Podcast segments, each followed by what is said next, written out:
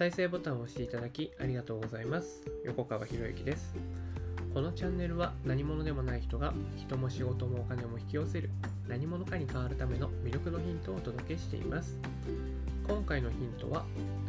おみくじの活用法ということで、まあ、今日この音声撮ってるのがね12月31日なんですけれどもね。まあ12月31日になるとね、まあ、年末になるとまあ、今年1年お世話になりましたみたいなね、年末のご挨拶の投稿が増えるんですけど、まあ、僕はあんまりそれをしないんですよね。でなんでかっていうと、別になんか12月31日だけが特別じゃないと思ってるからですよね。まあ一応そのね、1年の終わりの日っていうのもあるんでしょうけど、でそして2021年から2022年のその年のね、変わ年が変わるということで一つの区切りということでね年末ねあるんですあるんでしょうけどま別に365日同じように過ごしたらいいじゃないって僕なんか思ってるんですよね。だから毎日毎日を12月31日のように過ごすっていう。1日の終わり必ず来るわけじゃないですかってことは1ヶ月の終わりも必ず来て、1年の終わりがやってくるわけですよね。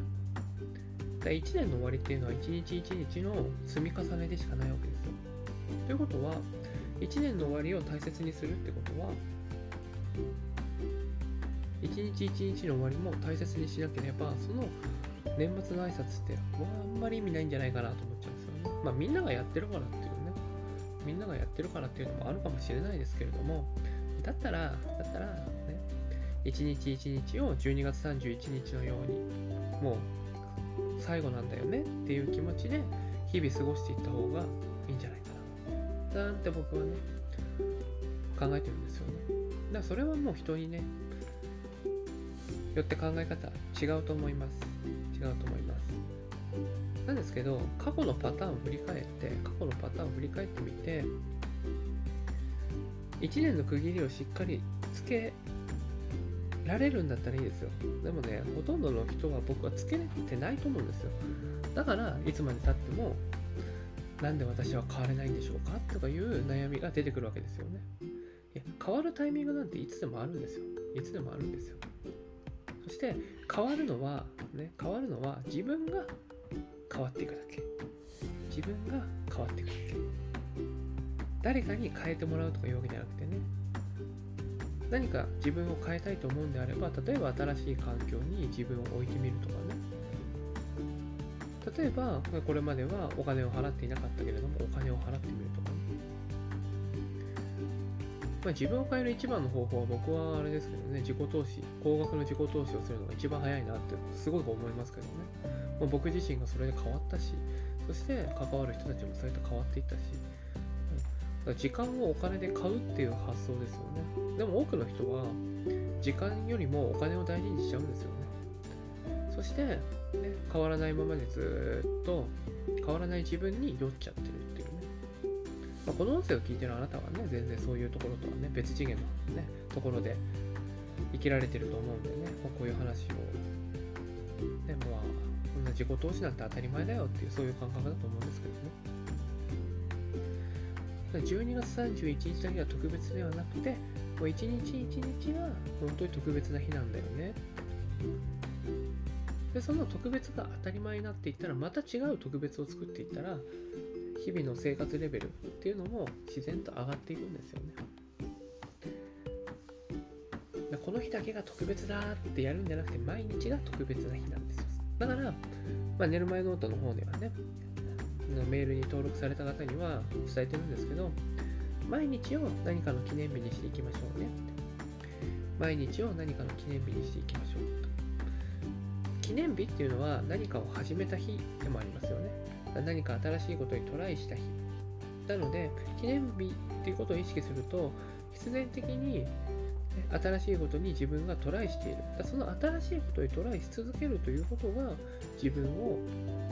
自分に刺激を与えて自分を成長させていくっていうところにね、つながりますからね。まあ、ぜひ、1一日一日を記念日として生きていただきたいなと思いますで本題に入るんですけどおみくじの活用法ですよねおそらく初詣行かれると思うんで、で初詣にお役に立てるような話をしたいなと思うんですけどね。で初詣行ったらまあ当然参拝しますよね。でその参拝するときに初詣の時はね人が多いから人が多いからあの並んでる間ですよね。もし行列ができてるっていうんであれば並んでる間も参拝してくださいね。並んでる間も参拝するっていうね。周りはぐちゃぐちゃべちゃべちゃ喋ってるかもしれないですけれども自分は、ね、その周りに左右されるんではなくて、まあ、ご神殿の方に向かって、まあ、大体あのご神殿の上の方ですよね。上の方。上の方にそういうね神様のパワーっていうのはあるみたいなんで上の方をねちょっと向きながら、ね、今年1年こういうことをやっていきますっていうのをずっと祈り続ける、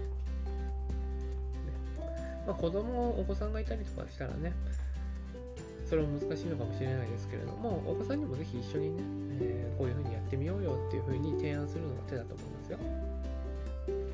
でそして、まあ、お祈りするときはなんかまあ、自分の願望を伝えることもすごい大事なんですけれども、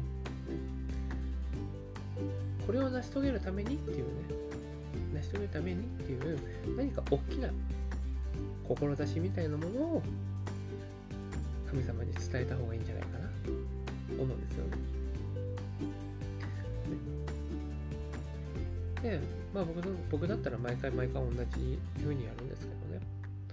で本日も参拝させていただきありがとうございます。ねえー、でそしてね、え、東京都足立区っていうね、住所を言って、で名前言って、ねえ、参りました。横川博之と申します。私の志は一人一人が大切な人を幸せに導く世の中を作る過程を通じて全人類に貢献することです。どうかそんな世の中を作るため、どうかその志を果たすため、知恵、アイデア、エネルギー、特分財力を私にお与えください。っていうね。でそうすると、ね、もし神様がね、その、面白くて、神様がその、えー、願いを叶えるように動いてくれたら、体がね、自然と前に行くんですよ。体が自然と前に行くんですよ。逆に今それはそのタイミングじゃないなっていう場合は体が後ろに行ったりするんですよね。まあ、これは、まあ、あまあ、初詣でやるの結構難しいかもしれないですけどね、もし日頃に人のいないところで神社参拝するときには、ね、そういう願い事とかを唱えたときに、体が前に行くのか、体が後ろに行くのかっていうのを確認してみるといいですね。体が前に行くってことは、そのね、あの神様、神社が持ってるエネルギーの場ですよね。と自分のエネルギーっていうものが引き寄せられてる状態だから体が前に行くんですよ。でも逆にそれが合っていない場合には体が後ろに行くんですよね。っていうところであこれはなんか違うんだなっていうところも気づけたりするんですよね。まあそんな、まあ、神社参拝のね方法とかもまたね来年どこかでねリアルでねやれたらいいかなと思うんですけどね。ちなみに神社ってあのアイデアをいただく場所ですか？らねアイデアをいただく場所って思った方がいいですよ。だから神様が何かをしてくれるわけじゃないでしょ？当たり前ですけどね。当たり前ですけど 合格しますようにってねお祈りしますけどね。しますようにって言うけど受験するのは誰ですかって神様じゃないでしょ。もし本当に神様っていう存在が上で見てるっていうんであれば一生懸命努力している人とね神頼みの人とどっちの人を叶えさせるか。って言ったら当然努力してる人じゃないですか。であとは、まあ、神様っていうのはね、まあ、僕はいるっていうね前提で結構ね、えー、過ごしてますけれども神様って体持ってないでしょ。神様体持ってないじゃないですか、ね、神様が一番欲しいのは僕たちの体だったりするんですよね。そうするとね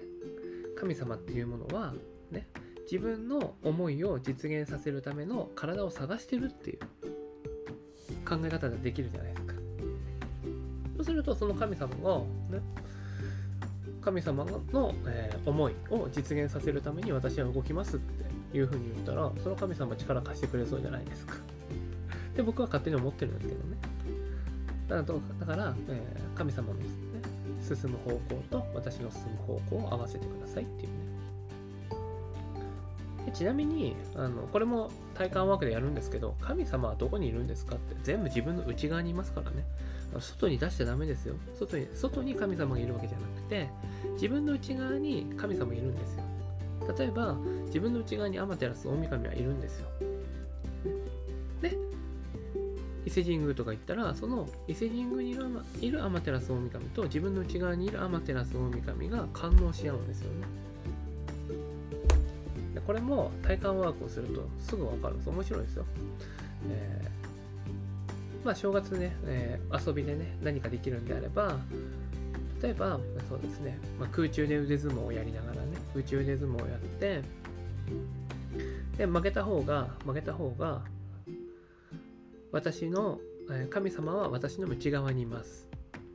神様は私の内側にいます。で、腕相撲勝った方は、神様は私の外にいます。って言って、もう一回腕相撲をやってみてください。面白い変化が出ると思いますからね。だら神様はどこにいるんですか？って言われた時には、もう全部自分の内側に、全て自分を持ってるんですよ。自分がいて、で、神社に行くと、その神社の神様と自分の内側にいる神様が感応し合うと思うんですよね。だから、その感応し合った時に、あそれは今そのタイミングだよねって時は体が前に引っ張られるし、違うよねって時は後ろに引っ張られるよっていう現象が起きたりするわけです。まあ、信じるか信じないかは別ですよね。そういう考え方もあるんですよっていうね。それを採用したら、ね、体を使えばいろんなものが見えてきますよねっていうのが分かるだけなんで。はいね、神様はそのね、僕たちの体を欲しがってるわけです。ね、だって現実を変えていくにはね、神様変えられないんだから。神様は変えられないですよ。ね、僕たちが、ね、その神様の意図を受け取って、ね、そして現実をどんどんどんどん変えていくっていうね、いい方向に変えていく。まあもちろん、いい神様ばかりじゃないんでね、悪魔もいますからね。で、あのまあこういう話はやめとこう。うん。だけど、要するになんか最近ね、いろんな事件起きてますけど、あれ絶対悪魔に乗っ取られてるなと僕は思いますけどね。て人間としての理性がもしあるんだったら、だかああいう、なんかね、いろんな凶悪な事件、ね、今年もありましたけど、多分起こせないですよね。起こせない。でもそれが、もう、自分とね、自分と悪魔とか神様ね、そういう境目っていうのがどんどんどんどんなくなってきてるようなね、時代に入っちゃってるんじゃないかなと思うんですよね。だから自分自身を律するっていうのはすごく大事になってくる。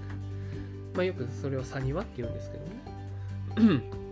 神を審判するっていうのをサニワって言うんですけど、その自分自身の体を通じて何かをしようとしてくるわけだから。だから全部持ってるってことは自分の内側にはそういう悪魔もいるっていうこともこれも忘れちゃいけないってことですよね。いいものばっかりが自分の内側にあるわけじゃないじゃないですか。ね、怒りだったりとか嫉妬するだったりとか、ね、そういうものも全部持ってるわけですよね僕たちって。でそれは何で持ってるのかって必要だから持ってるわけですよね。必要だから持ってる。でもそれが破壊の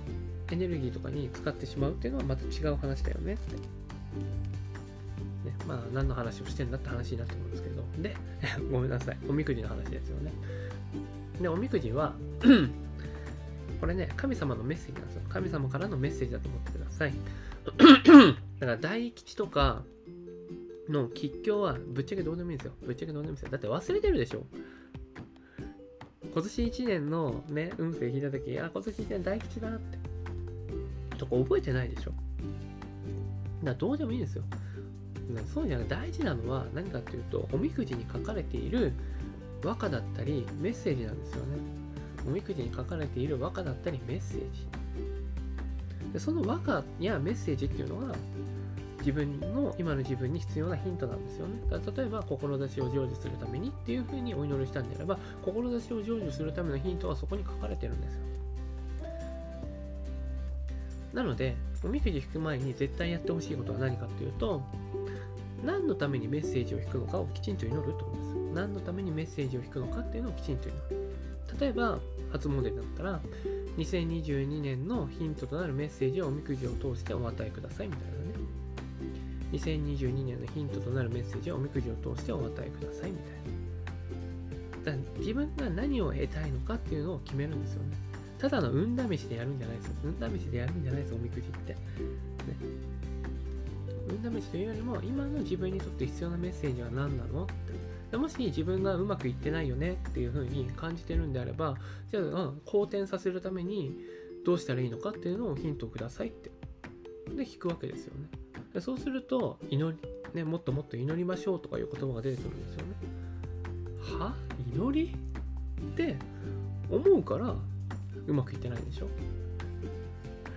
大体でもそうなんですよね。人の幸せを祈る、なね、祈りましょう、拝みましょうって言葉が出てきたんだったら、まずそれを素直にやってみる。みたい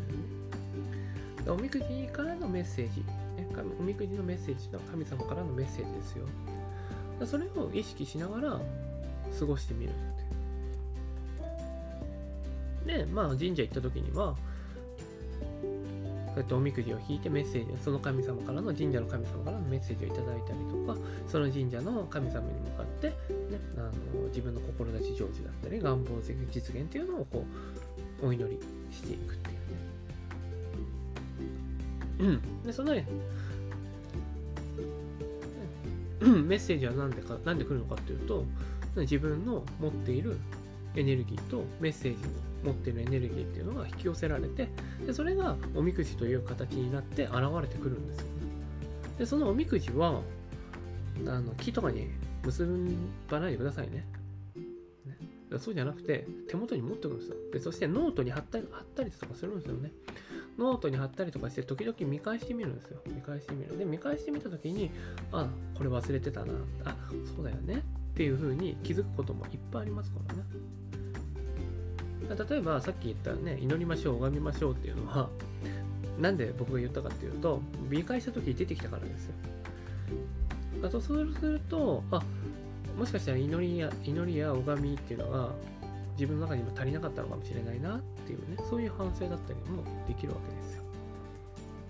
というふうに、おみくじを通して、そのおみくじで自分自身を振り返るってことを日々なんか意識されるといいかなと思いますよ。まあ、あと、神社行って、神社行った時にやってほしいのは、まあ、今言った人の幸せを祈るっていうことをぜひやってみてほしい。人の幸せを祈る。まあ、人でもいいですよ。人でもいいですし、あと日本全体でもいいし、世界全体でもいいし、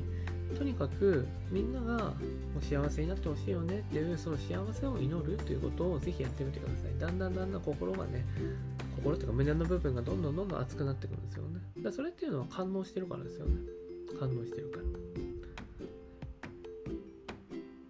まあ、できたら神社もなんか清められてる神社清めてくださっている、ね、神主さんがすでにきれいに整えてくださるような神社とかね、行かれることをお勧めします。ということは、正月って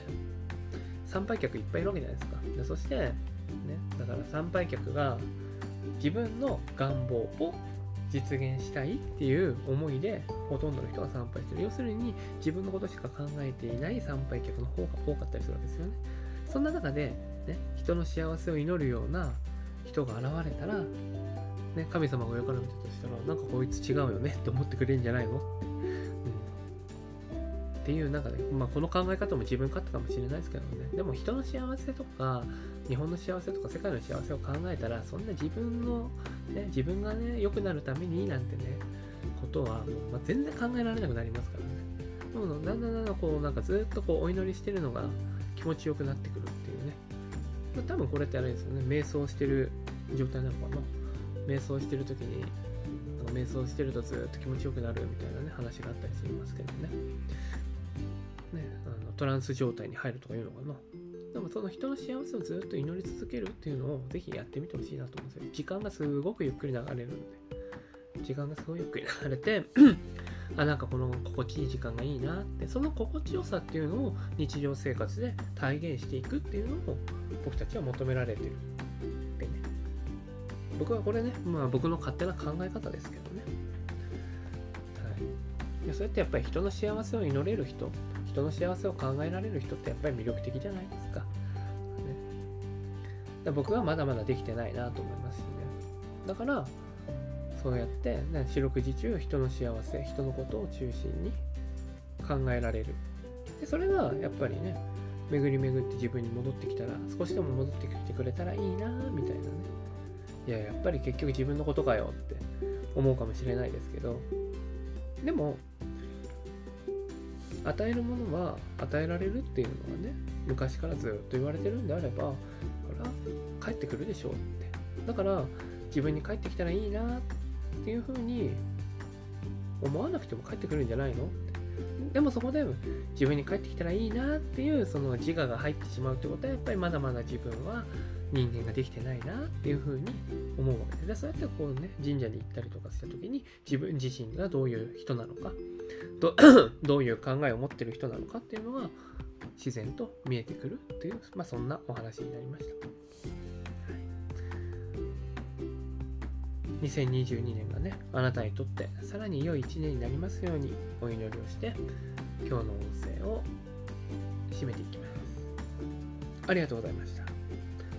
また来年もね、まあ、こうしたね、まあ、いろんなね、お話を通じて、ね、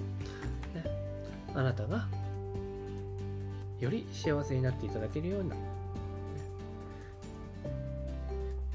よりですからね、より幸せになるってことは前提は何かっていうとあなたはもう幸せですよって言ってるんですからね。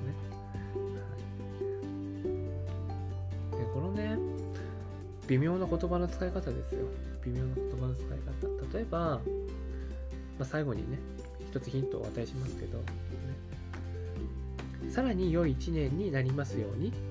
さらに良い一年になりますようにっていうのはもう前提は良い一年だったってことですよね。だからそれをさらに上に行くってことは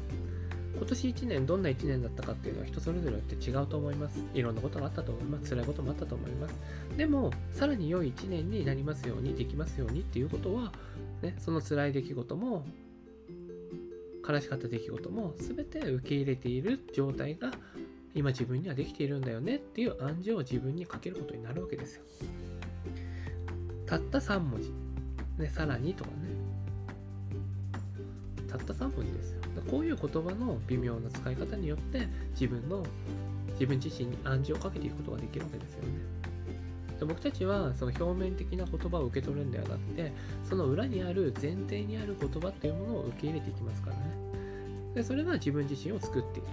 だもっと幸せになりたい、もっと幸せになりたい。うん、いいと思いますよ。もっと幸せになりたい。もっと幸せになりたいっていうのはもう幸せが前提にあるわけですからね。という言葉の使い方ですね。でもそれがもっとっていうのがなかったら何かっていうと、幸せになりたいっていうその前提は今私は不幸だからっていう前提になるでしょ。で、そうするとその、ね、前提の方が当たり前だからで、その前提が今叶えられてる状態ですよねってなっちゃうわけ。まあ、そうした言葉の使い方というところもね、また来年詳しくお伝えしていきたいなと思いますんで、ぜひ来年も聞いていただけると嬉しいです。はい、今回は以上になります。このチャンネルでは一人一人が大切な人を幸せに導く世の中にするため、あなたの人生経験で培った魅力を生かして何者かとして活躍してほしい、そんな思いで配信をしています。このチャンネルの音声を隠さず聞いていただくと魅力ある人たちの考え方や立ち居振る舞いが分かり人も仕事もお金も引き寄せる何者かに変わっていくことができますぜひチャンネルフォローやお友達へのシェアをしていただいて一緒に何者かになることを実現できたら嬉しいです魅力のヒント、今回は以上になります。最後までお聴きいただきありがとうございました。また次回お会いします。横川博之でした。